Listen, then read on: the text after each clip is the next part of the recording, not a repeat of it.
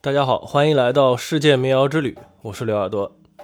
其实从前两期节目开始啊，我们的内容就已经涉及了西非一些地区的音乐。那么从这期开始呢，我打算正式介绍一下西非和西非的音乐。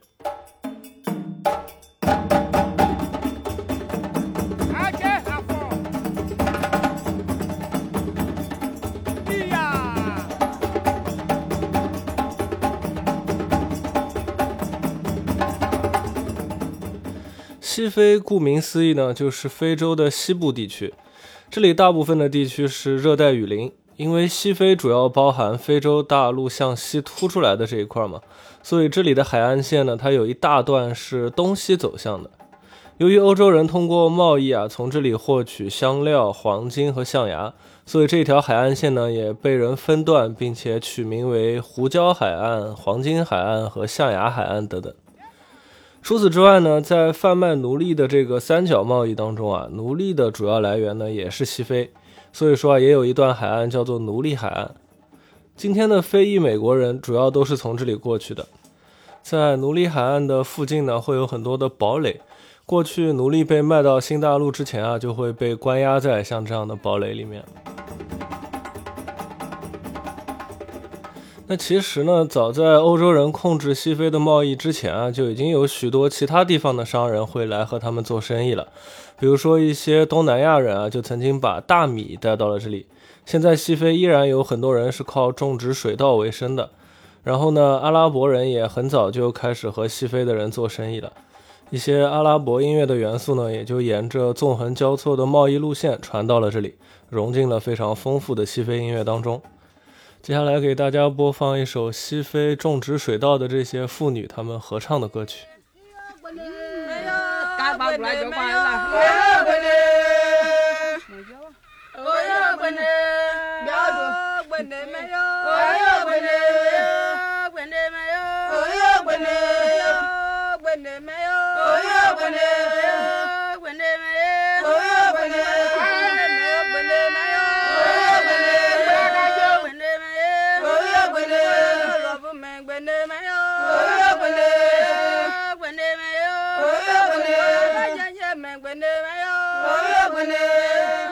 大家应该能听出来，这是一首劳动歌曲，它的这个旋律还是比较简单，而且不停重复的。那我们接着说，其实呢，相对于东非和北非啊，这个西非的音乐，它在西方传播的可能会更广一些。一方面呢，自然是因为它本身特点明显，而且丰富多彩，所以呢，研究它的人比较多。另一方面呢，也是由于西非和西方国家他们的联系比较多。这里的一些国家啊，因为过去被殖民的原因，所以人们本来就会说英语或者法语，再加上很多来自北美、加勒比等地的黑人音乐家、音乐学者也会从西非寻找自己的文化根源，再结合各种其他可能的原因，总之呢，就是西非音乐啊，在具体的音乐理论方面的资料呢，还是非常丰富的。即便在国内啊，西非音乐传播的也还不错。现在网上已经有很多关于西非古乐的这种中文的资料了。很多大城市呢也有非洲鼓的培训机构。那这些机构的主要教学方向啊，就是西非的曼丁古乐。这个我之后会有一期专门介绍。所以说呢，大家如果想要近距离接触西非音乐，并没有那么难。虽然呢没有去过西非，但是呢在写这篇文章之前，我还是跑去朋友开的古乐教室体验了一下。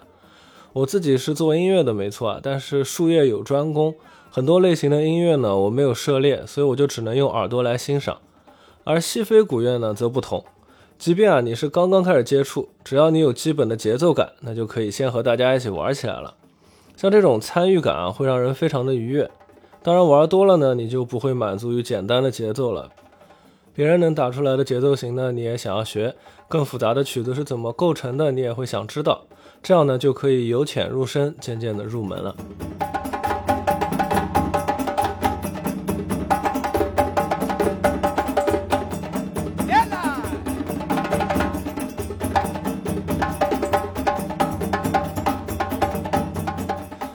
在国内的话呢，我们有各种各样的教学机构。那么在西非啊，人们又是怎么开始学习音乐的呢？首先，对于西非的普通人来说啊，音乐表演就像他们的母语一样。基本的这种歌舞能力啊，是每个人都该具备的。从学校啊到生活中的各种歌舞活动，都是孩子们学习音乐的机会。如果发现某个孩子特别有天赋呢，他们还会给他进行特殊的音乐训练。此外呢，在西非社会啊，还会有一些音乐世家，他们应该说是一个特殊的阶层，叫做格里奥或者是贾里。在这些家庭的孩子呢，他们注定是要继承这个职业的。那关于格里奥呢，我们之后也会有一期来专门的介绍。值得一提的是呢，在西非的很多地方啊，还有一种秘密社会或者说秘密社团吧。这种群体对于地区来说有很大的影响力，甚至一些地方所有的成年人啊，都要是这个秘密社团的成员。这类组织在他们所在的地区可能会影响到包括宗教信仰啊、政治活动啊在内的方方面面。那这个社团它是分男女的，其中男性的社团呢叫做破弱，女性的呢叫做桑德。孩子们呢会在青少年的时候啊就离开家，然后进入雨林当中学习，其中音乐呢也是非常重要的学习内容之一。当他们成年的时候啊，毕业典礼或者说成年礼当中最基本的一项就是展示他们所学到的舞蹈。从此以后，他们就正式成为组织的成员了。这些组织呢，它有一定的神秘性啊。那在他们的歌舞活动当中呢，表演者往往会戴着非常有特色的面具，通过面具呢来掩盖人的身份，在表演当中啊，象征一些与人类交流的神灵。那接下来给大家播放一首来自这样的秘密社团的歌曲。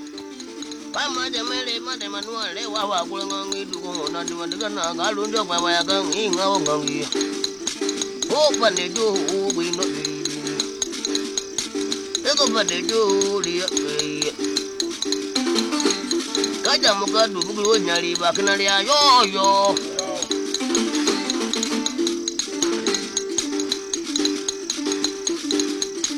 eko pade joli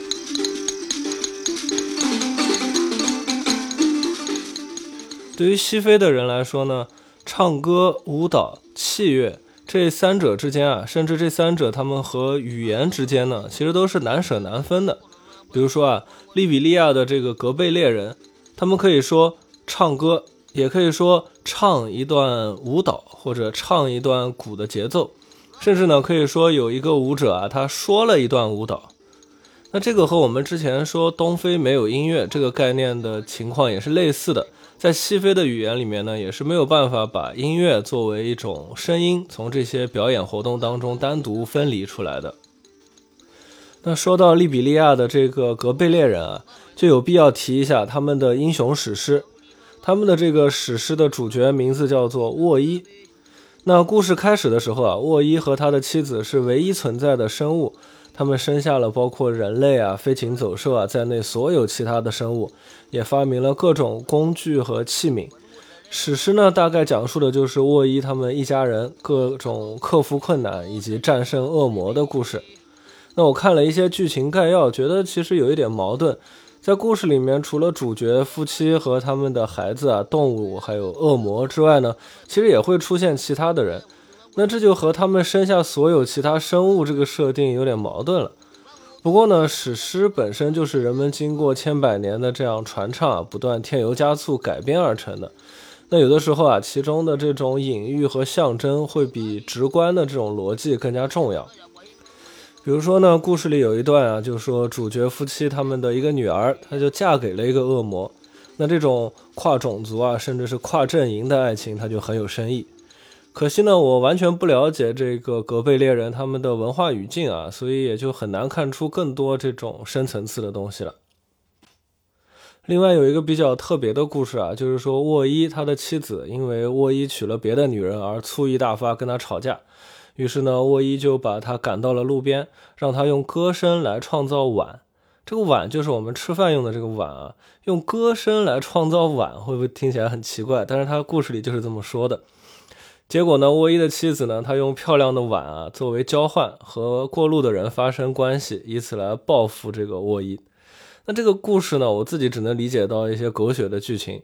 但是为什么是用歌声创造碗，而且为什么又是用碗作为交换呢？那其中应该还会有更多的象征含义。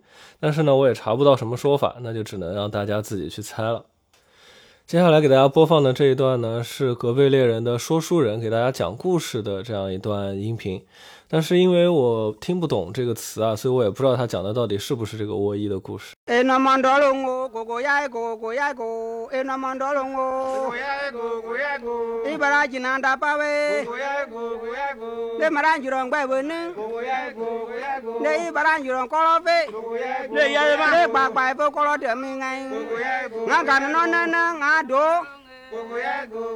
Nelela wewe ni ngabae Ligidi ngabae Ligidi ngabae Nelela wewe ni Nogre le kwa shi akwa birele ma kwa le kwa shi abirele ma kwa gala manisha Gala manisha Nya nwa mani gaya nya nga nwa gaga dakwe Ngabae gaya le nga gaya nga gaga lima Neyele ma Iwe ba lege ma o ilẹ̀ jù ilẹ̀ gbọ́chí ilẹ̀ gbọ́chí ilẹ̀ gbọ́chí ilẹ̀ gbọ́chí ilẹ̀ gbọ́chí nani liga。大家也听到了，这个讲故事啊，并不是直接一个人在那儿干巴巴的讲啊，它其实还是需要大家进行一些合唱，里面还有很多的这种音乐成分的。那沃伊史诗和很多其他地区不同文化的史诗一样啊，都是由专门的表演者通过说唱啊或者歌曲的方式来进行表演和传播的。此外呢，也会有一些衍生出的这种舞蹈啊、戏剧这样的形式。比较特别的，我刚才说的就是这个沃伊史诗表演的时候啊，观众他并不只是在边上听，还要参与这个合唱的部分。虽然说这个合唱呢，它只是唱一些固定的词句，可能并没有什么特别的含义，就是一起完成一种节奏来给表演者进行伴奏，或者说表示故事的一个段落啊，即将结束啊，进入下一个段落之类的。但是呢，这样一来啊，叙述部分的这个音乐性呢，也就变得更强了。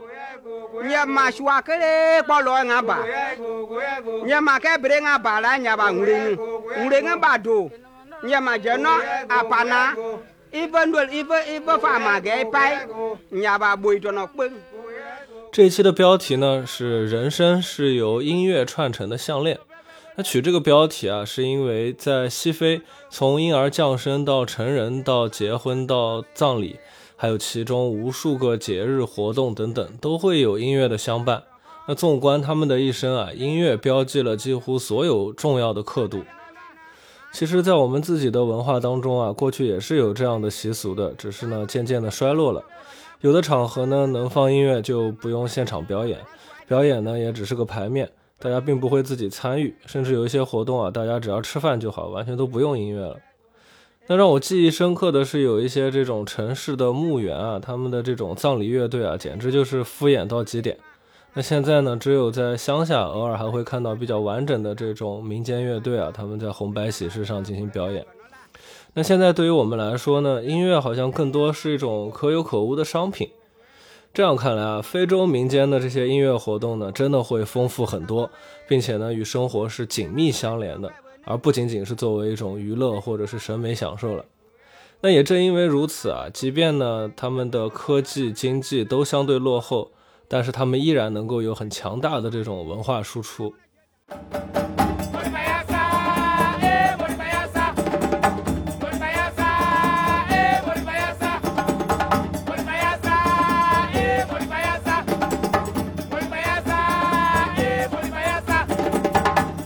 大家现在听到的这首《莫里巴亚萨》呢，其实是大家如果在国内去学习非洲鼓或者是曼丁鼓乐啊，都会。